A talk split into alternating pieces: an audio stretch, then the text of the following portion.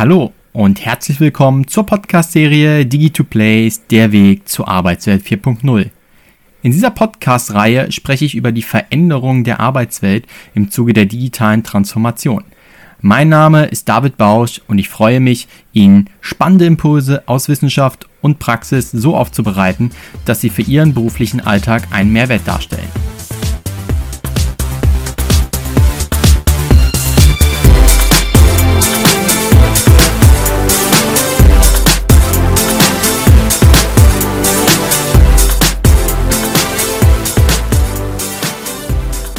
Und da sind wir wieder zu Folge 13 der Podcast-Reihe Digi2Plays, der Weg zur Arbeitswelt 4.0. In der letzten Episode habe ich das Thema Mitarbeiterwiderstände aus der Perspektive des Innovationsmanagement beleuchtet. Jetzt kam die Frage von Julia, ob ich das Ganze vielleicht etwas mehr in einem großen Kontext einordnen könnte. Ja, und deshalb mache ich das natürlich gerne und gucke da heute aus der Perspektive der Organisationspsychologie drauf und dann eher so ein bisschen aus der Makroperspektive. Und deshalb betrachte ich heute zum Thema Mitarbeiterwiderstände den Kontext der Veränderung, weil ich hatte es in der letzten Episode schon erläutert. Veränderung und Widerstände, das ist ein untrennbares Thema, eine untrennbare Verbindung und dieser Podcast hat sich auf die Fahne geschrieben, das hatte ich in verschiedenen Ausgaben auch immer wieder erläutert, wissenschaftliche Erkenntnisse, wissenschaftlichen Content so aufzubereiten, dass sie für jeder Mann oder jede Frau einen praktischen Mehrwert an ihrem Arbeitsplatz bieten können. Und vor dem Hintergrund habe ich mir heute einen ganz spannenden Artikel rausgesucht, der mir in meiner Dissertation einen wirklich sehr guten Überblick über die Forschung zum Thema Veränderung gegeben hat. Das ist ein Artikel aus dem Jahr 2011. Jetzt könnte der eine oder andere sagen, oh Gott, der ist ja schon zehn Jahre alt.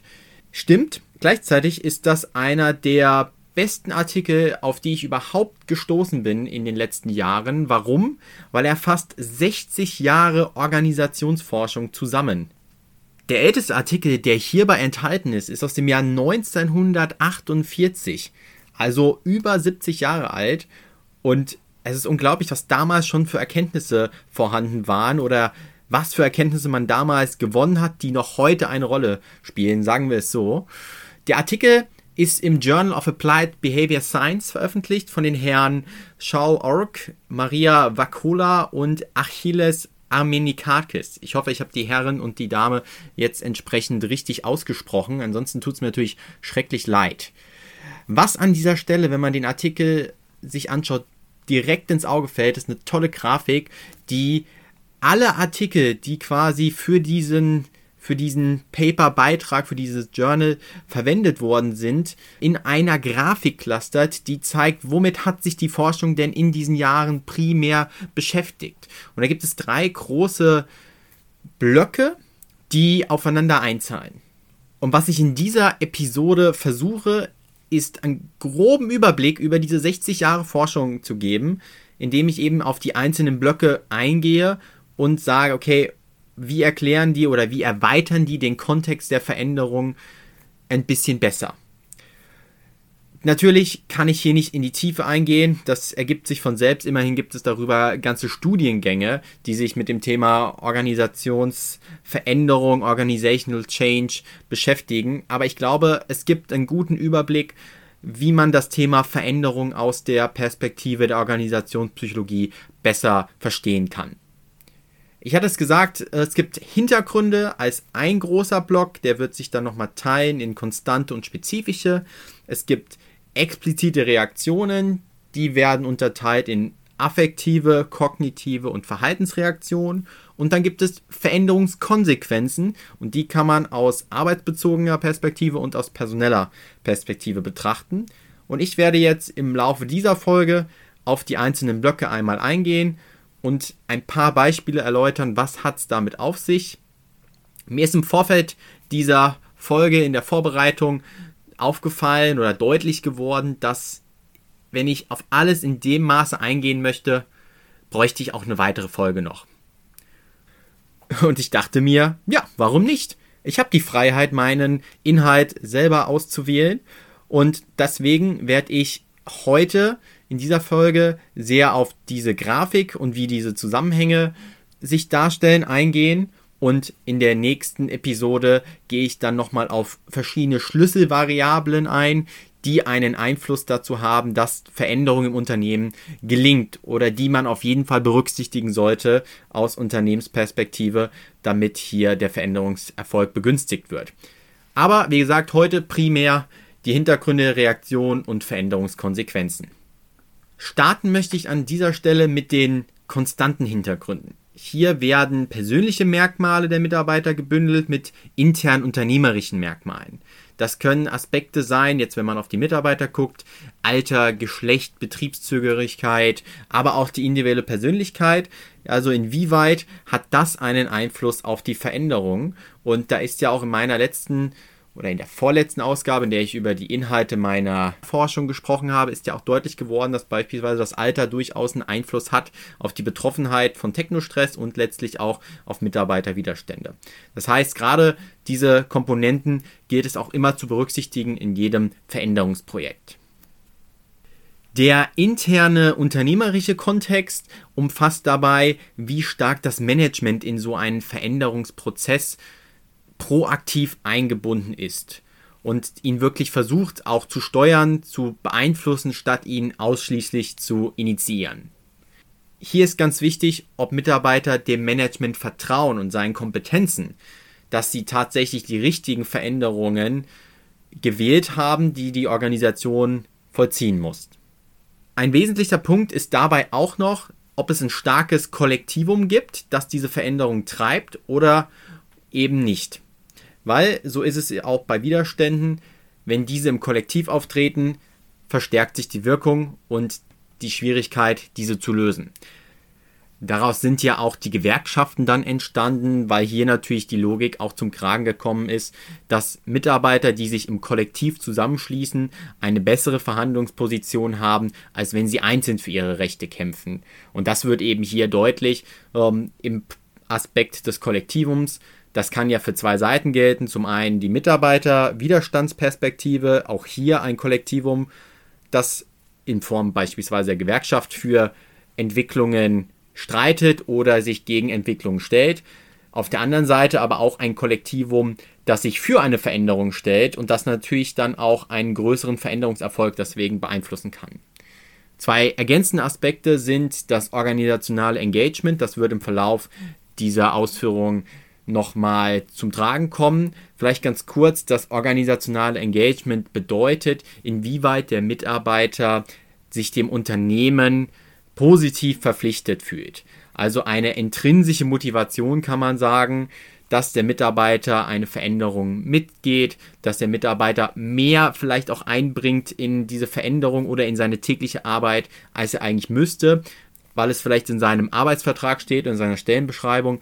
In dem Moment, wo das Engagement zum Unternehmen da ist, dann ist das ein, ein wesentlicher positiver Faktor, der sowohl die Arbeitsleistung, den Arbeitserfolg, aber eben auch den Veränderungserfolg begünstigen kann. Neben den konstanten Hintergründen gibt es aber hier auch spezifische, ich hatte es eingangs erwähnt. Diese sind besonders von dem Veränderungsprozess beeinflusst. Hier kommen Aspekte zum Tragen, wie kann man diesen Veränderungsprozess so beeinflussen als Unternehmen, dass er letztlich ja, den größtmöglichen Erfolg hat. Und hier kommen Aspekte, die auch in der letzten und vorletzten Ausgabe schon erläutert wurden, zum Tragen. Also, dass man drei große zentrale Hebel hat, die letztlich den Veränderungserfolg begünstigen. Das sind kommunikative Aspekte, das sind beteiligende, also partizipierende Aspekte und das sind nicht zuletzt auch befähigende und qualifizierende Aspekte. Ein wesentlicher Punkt und der dürfte vermutlich mit den größten Einfluss auf den Veränderungserfolg haben, ist, ob die Veränderung dem Mitarbeiter einen wahrgenommenen Nutzen bringt oder ihm tatsächlich auch schadet. Man stelle sich vor, ein Unternehmen, was eine große organisationale Veränderung vor sich hat, die einen immensen Personalabbau mit sich bringt. Jede dritte Stelle, um mal ein Beispiel zu nehmen. Hört man ja mittlerweile in der medialen Presseberichterstattung von vielen Unternehmen, die massiv Stellen abbauen. Hier haben wir natürlich Veränderungen mit einem offensichtlich schädlichen Ergebnis. Und das wiederum hat natürlich dann auch einen immensen Einfluss auf die Akzeptanz der Veränderung und letztlich auch zum Thema Widerstandsverhalten. Und hier wird es das erste Mal deutlich, aber ich werde an späterer Stelle nochmal das Thema der Widerstände aufgreifen. Aber es ist natürlich deutlich, liegt auf der Hand, dass in dem Moment, wo eine Veränderung dem Mitarbeiter keinen Vorteil bringt, sondern diesem sogar schadet, das eben für ihn sicherlich mit Widerstandsverhalten verbunden sein wird. Zu guter Letzt im spezifischen Hintergrund kann auch der Veränderungsinhalt genannt werden. Also hier geht es vor allem darum, um die Art und Weise der Veränderung und wie groß ist diese Veränderung, welches Volumen hat sie.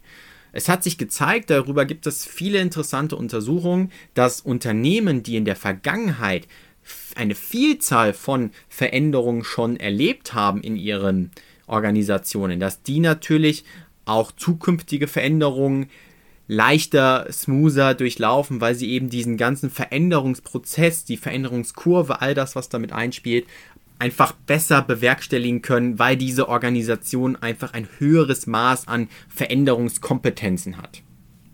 Somit ist hier auch eine gemilderte Reaktion zu erwarten und die zeigt sich in drei großen Blöcken, die letztlich von den, ich hatte sie eben genannt, den spezifischen Hintergründen und den konstanten Hintergründen eben beeinflusst werden. Das sind affektive Reaktionen, also affektiv bedeutet ja hier nichts anderes als eher emotionale Reaktionen. Das können beispielsweise Trauer, Wut, Angstzustände sein, aber auch einfach ein gesteigertes Stresslevel.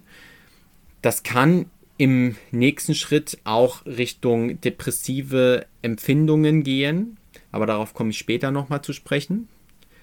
Mit Blick auf kognitive Reaktion ist hier besonders der Begriff des Sense-Makings geprägt.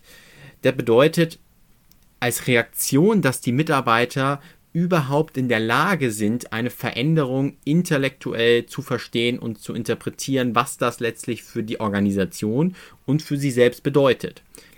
In dem Moment, wo ein bewusstes kognitives Verständnis über die Veränderung da ist, kann hier natürlich auch eine Form von Widerstandsverhalten resultieren.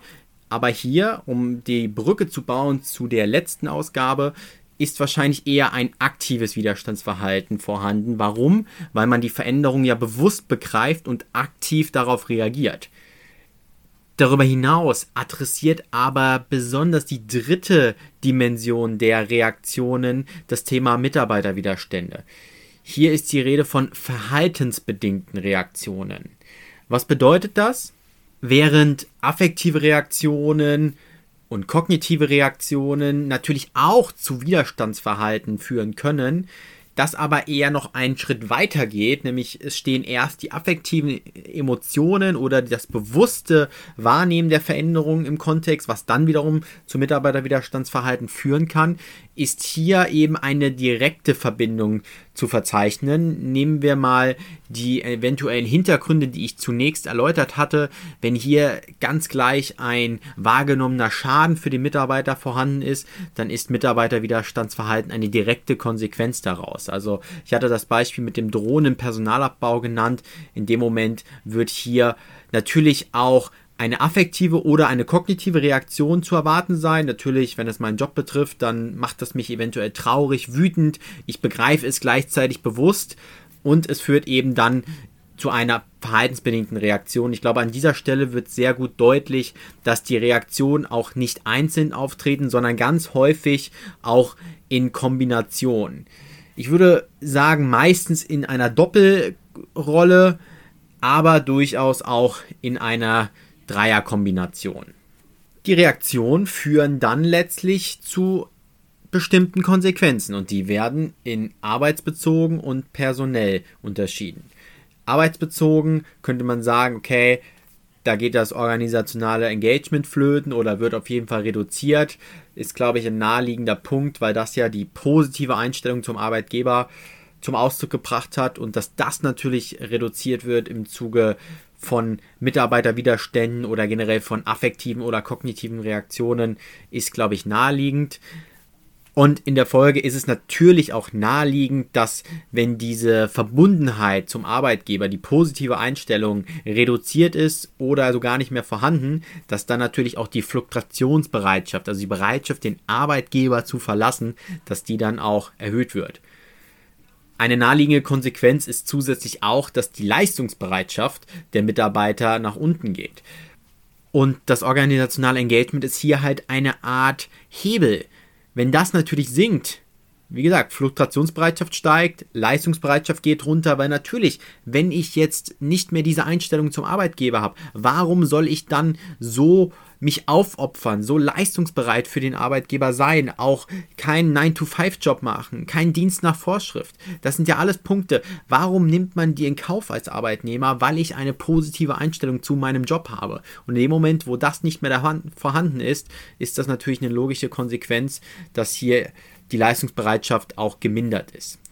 Darüber hinaus ist aber auch eine erhöhte Unsicherheit zu verspüren über auch die persönlichen Karrieremöglichkeiten, die man in so einem Unternehmen noch haben kann.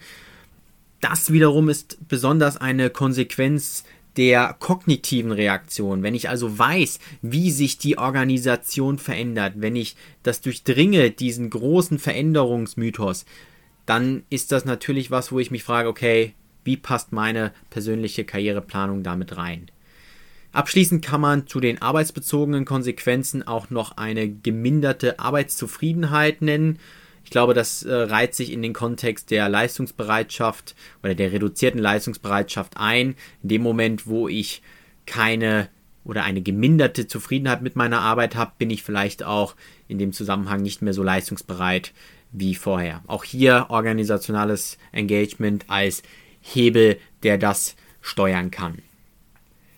Blicken wir zum Abschluss auf persönliche und, oder personelle Konsequenzen. Also was macht das mit mir als Mitarbeiter? Das ist ja auch immer ein ganz großer Aspekt, der hier in diesem Podcast im Mittelpunkt steht. Zu nennen sind hier vor allem psychische Gesundheitsbeschwerden, vor allem das Thema Angstzustände, Stressempfindung emotionale Unsicherheit, emotionale Labilität, die bis zu depressiven Empfindungen gehen kann, kann man hier nennen. Und das ist natürlich etwas, was dann wirklich ernst wird. Aber zum Glück muss man sagen, sind das natürlich Extreme, die so in dieser Häufigkeit seltener vorkommen. Aber natürlich, wenn der Druck, der im Zuge so einer Veränderung auf den Mitarbeiter lastet, nicht angemessen behandelt wird oder wenn mit ihm nicht angemessen umgegangen wird, dann kann das auf Dauer eben die emotionale Betroffenheit deutlich intensivieren und emotionale Erkrankungen daraus auch entstehen lassen. Zusammengefasst kann man, glaube ich, an der Stelle nochmal sagen, man muss in diesem Veränderungskontext immer schauen, okay, welche Hintergründe gibt es? Sind die konstant? Sind die spezifisch? Welchen Veränderungsinhalt gibt es? Hat der Mitarbeiter einen wahrgenommenen Schaden oder einen Nutzen davon, weil das eben ein maßgeblicher Faktor ist, der auf die expliziten Reaktionen wirken kann. Egal ob die affektiv sind, kognitiv oder verhaltensorientiert und dass daraus dann letztlich arbeitsbezogene Konsequenzen und personelle Konsequenzen entstehen, das ist eben das Resultat der Veränderungskonsequenzen und die muss man halt im Blick haben. Dieses große Zusammen gebaute Bild, was ich quasi jetzt versucht habe hier zu vermitteln, das findet sich in dem genannten Paper. Sofern Interesse besteht, kann ich dieses Paper, diesen Journal-Artikel, aber auch natürlich auch gerne nochmal zur Verfügung stellen. Dafür schreiben Sie mir gerne eine Mail und dann teile ich den mit Ihnen und dann können Sie da nochmal im Detail das nachlesen, was jetzt hier in diesem Podcast zu kurz gekommen ist. Es sei aber erwähnt, der Artikel ist auf Englisch, sowie die wesentliche Literatur. Es ist nun mal die Forschungssprache, von daher das nur als kleine Randbemerkung. Das soll es gewesen sein für heute. Ich hatte ja eingangs erwähnt, dass es noch weitere wesentliche Punkte gibt, die in dieses Thema einzahlen. Beispielsweise Schlüsselvariablen der Veränderung. Und hier werde ich in der nächsten Ausgabe über Punkte sprechen wie die Veränderungsbereitschaft, das Engagement für eine Veränderung, aber auch die Offenheit für Veränderungen und zu guter Letzt den Zynismus gegenüber organisationalen Veränderungen. Ich glaube, darunter kann man sich noch am wenigsten vorstellen, aber das sind vier Punkte, die man im Unternehmen adressieren sollte, wenn man den Veränderungserfolg begünstigen möchte. Das war es an dieser Stelle von mir. Ich hoffe, die heutige Ausgabe hat Ihnen wieder gefallen. Lassen Sie gerne eine positive Bewertung bei Ihrem Podcast-Anbieter da. Das würde mich freuen. Und so wie es jetzt heute die liebe Julia gemacht hat, freue ich mich natürlich immer über Wünsche, Anregungen, die ich dann einfließen lassen kann in diese Ausgabe. Von daher schreiben Sie mir gerne an david.bausch.digi2plays.de und ich gucke dann, dass ich die Impulse immer kurzfristig in die jeweilige Podcast-Folge mit einfließen lassen. Das war's von meiner Seite. Ich wünsche Ihnen jetzt noch eine schöne Restwoche. Bleiben Sie gesund. Der Winter naht, um die Kernbotschaft von Game of Thrones nach außen zu tragen. Und wir hören uns am nächsten Digi-Donnerstag. Bis dahin, alles Gute. Ihr, David Bausch.